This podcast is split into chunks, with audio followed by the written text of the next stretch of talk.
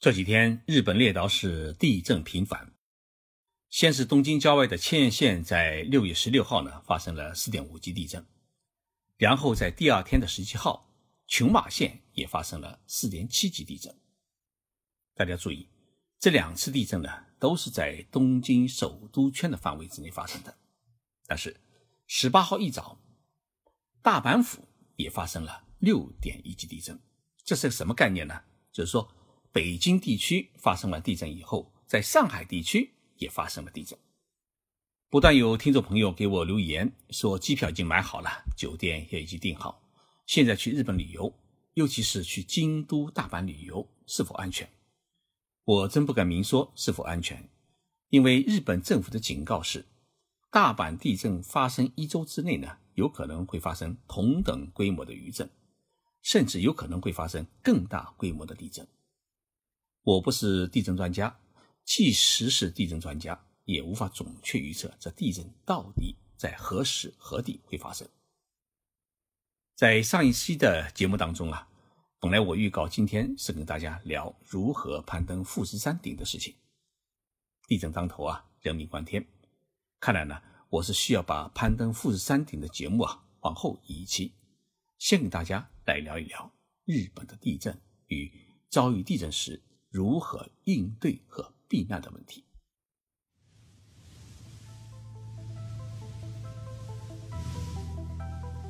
任你波涛汹涌，我自静静到来。静说日本，冷静才能说出真相。我是徐宁波，在东京给各位讲述日本故事。日本列岛是太平洋板块、菲律宾板块和欧亚大陆板块的一个交叠处。是全世界地震的频发区。二零一一年三月，日本东北地区近海呢发生过九级大地震和大海啸，导致了将近两万人死亡与失踪。日本政府有一点是做得很好的，他就是从来不向国民隐瞒地震的消息。日本政府有一个地震专家委员会，他定期发布地震的预测信息。并不断的来修正七级以上地震可能发生的地区与概率，提醒国民呢做好防灾的准备。不管怎么说，东京首都圈和从静冈县到大阪府、和歌山县到四国地区的沿太平洋地区，在未来三十年之内发生七级以上大地震的概率都是在百分之五十以上，有的甚至达到了百分之七十。反正经常地震，一般的日本人也没有很惊慌，大有一种听天由命的定力。而这种定力的产生，是因为日本房子结构是十分的牢固，抗震能力是比较强，大家也不担心房子会倒塌，只是担心呢海啸会不会发生。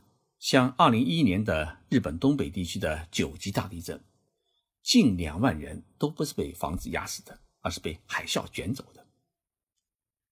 十八号早晨七点五十八分，大阪府的北部地区突然发生了一场六点一级的大地震。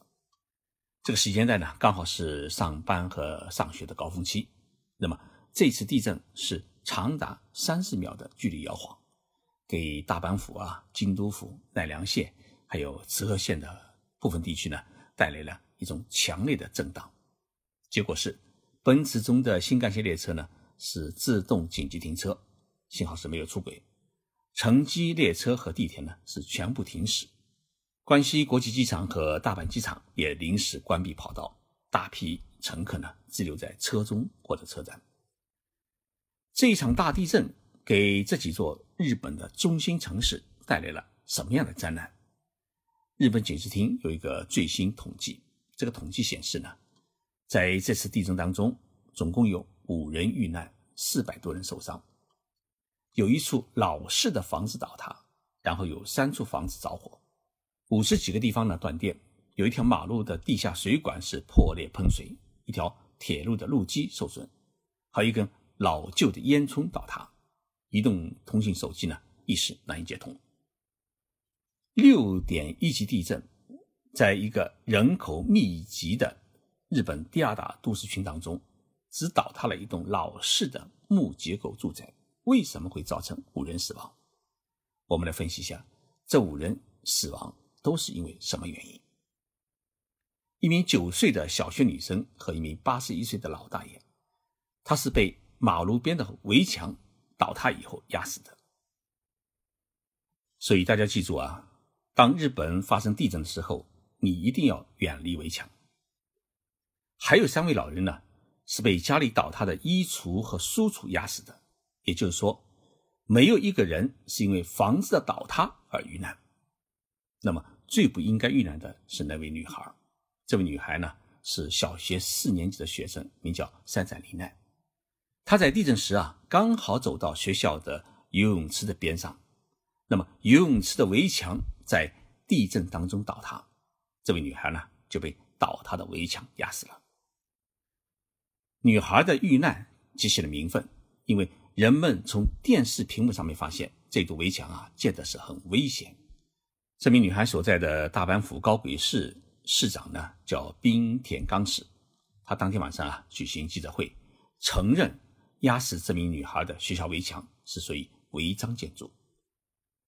这堵围墙啊，是学校为了挡住马路边行人的视线，而在游泳池与马路边之间临时加建的一堵围墙，长达四十米，上下呢分成两段。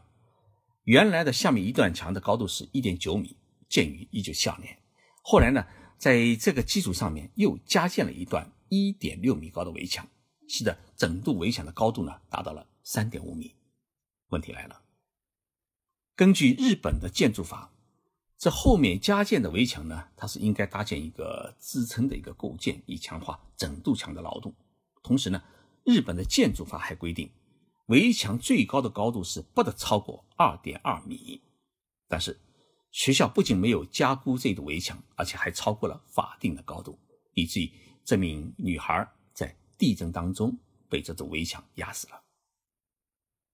滨田市长在记者会上面是九十度长时间鞠躬，向女孩的父母亲和市民谢罪，同时承担所有的责任。墙是学校建的，钱是教育委员会批的，直接的责任者应该是学校的校长，最多呢也是追究市教育委员会委员长的责任。但是他为什么需要市长来亲自出面谢罪呢？其实道理很简单。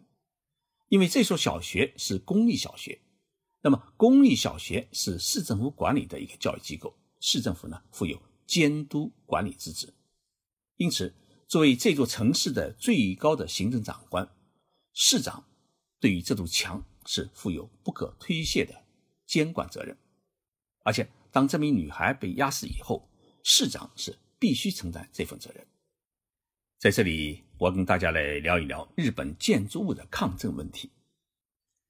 一九九五年之前，日本的建筑物的抗震的一个标准要求是在七级以上。但是在一九九五年呢，神户发生了七级以上大地震，导致部分老旧的房子倒塌，因此日本政府修改了一个建筑法，将建筑物的抗震要求提高到了八级以上，同时对于没有达标的。建筑物和桥梁等设施呢，实施了一个补强的措施。那么这一系列的努力呢，使得这一次的大阪六点一级地震并没有给整个关西地区带来重大的损失，而且市民们也很淡定，该做什么就做什么。上次我遇到日本国际协力机构的几位地震救护专家，他们当年呢都是作为四川大地震的日本救援队队员，第一时间呢是赶到了北川等灾区救灾。他们说起在四川救灾的情况时啊，告诉我这么一段话。他说：“其实我们赶到四川灾区时啊，有一种很无助的感觉，因为四川房子的倒塌情况跟日本完全不一样。日本的房子呢，要么就是木结构，要么就是钢筋混凝土结构。当巨大地震来袭时，房子即使倒塌，它还会有柱子或者墙体做支撑，会有一些空间让生存者有。”呼吸的地方，因此呢，搜救时总能救出活人。但是四川的房子呢，大多数是砖混结构，一倒塌就是粉碎性的，没有任何的空间可以留给生存者。因此，许多埋在废墟里面的人最终都是窒息而死。所以呢，像北京、天津、河北、四川、云南和西部地区这些多地震的区域呢，在新建的建筑当中，一定要切实执行与严格落实抗震标准。对老旧的房子呢，应该实施补强措施。我觉得这是相当重要的。接下来呢，我来讲一讲我们中国人到日本旅游或者考察访问，万一遇到地震以后怎么办？我告诉大家最关键的几项自救的要点。如果地震发生时你刚好是在酒店里面，那么要根据大楼的摇晃程度，可采取这样的措施：摇晃的不怎么厉害的话，你先把房门和窗打开，因为地震发生以后啊，大楼有可能变形。那么大楼一旦变形，门窗就打不开，你想逃也逃不出去。如果摇晃的很厉害的话呢，你最好是立即躲进厕所。因为日本的厕所呢，它不是用砖头垒起来的，而是用高强度的材料整体压模压出来的，所以呢，不仅比较耐压，而且空间也大。最重要的是，水箱里面有水，即使你被困在里面几天，水箱里的水呀，也可以维持你最低的生命所需。当然，如果你来不及躲到厕所的话呢，那么就马上要钻到桌子底下。其次呢，你打开电视机。因为日本的电视机在地震发生以后啊，马上会有地震速报，可以知道震源在哪里，你所在的位置的震级是多少。即使你不懂日文，由于速报的文字大多数是汉字，也能够看懂八成。根据地震速报，你自己来判断是否需要离开房间到外面去避难。你逃离房间时啊，一定要走安全电梯。日本的一般大楼，除了超高层大楼之外呢？大多数都有室外的这种安全楼梯，可以供人们的逃生之用。如果地震发生时啊，你刚好是在百货公司或者超市里面买东西，那么该怎么办呢？第一，立即离开建筑物，逃到室外空旷的地带。如果一时离不开这种建筑物，那么就一定要离开货架，到靠近窗口的这种宽敞的地方就避难，因为货架它容易倒塌或者。货架上的商品会掉下来，会砸伤自己的身体。那么地震发生时，如果你刚好是在电梯里面，那么电梯它会自动停止，然后呢，电梯会自动选择最近的一层把你放出来。如果是老电梯的话呢，它可能就没有自动下降到最近一层的这种新功能。那样的话，你千万不要惊慌。当听到有人声音的话呢，你拨打电梯，就等待救援。大家还要注意到，日本的大多数电梯呢都有跟电梯管理公司的控制中心有一个连接的一个对话器。那么一旦发生问题，控制中心啊，它马上就会知道，并通知呢最近的救援中心赶来救援。如果你感觉到着急的话呢，可以通过这个对话器呢与控制中心进行联系。万一大楼倒塌，你被压在建筑物当中，那么你该怎么办呢？第一，你要保持冷静，先不要大喊大叫，要保持体力。如果听到附近呢有动静的话，你可以喊话，或者用木棒或者用铁器呢来敲击，发出声音来告诉人家你还活着，并告他们的位置。地震发生之后，有三件事情大家千万不要做。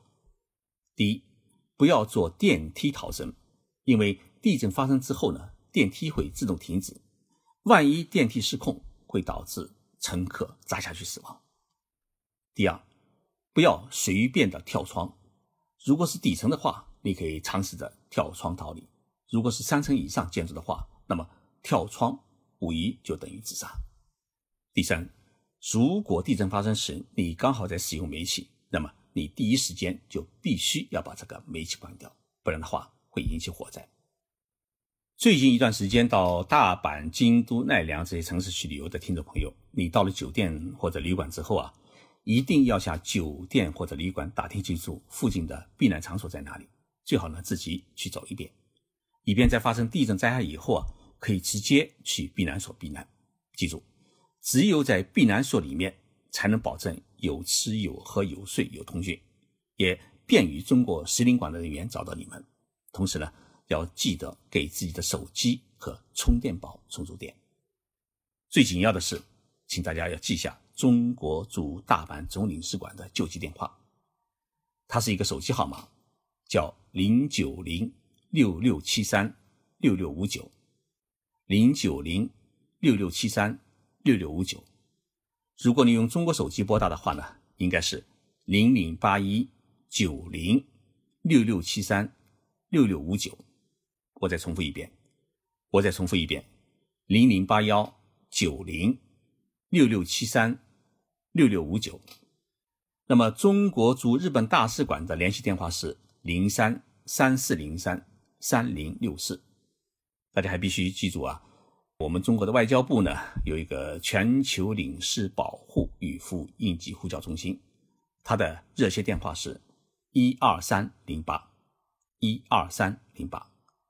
最后，我再提醒大家一句：如果你在日本遭遇地震的话，你不懂日文，你遇到日本人，你可以直接写中文，因为很多的日本人可以从中文的字词当中理解你想要表达的大概意思。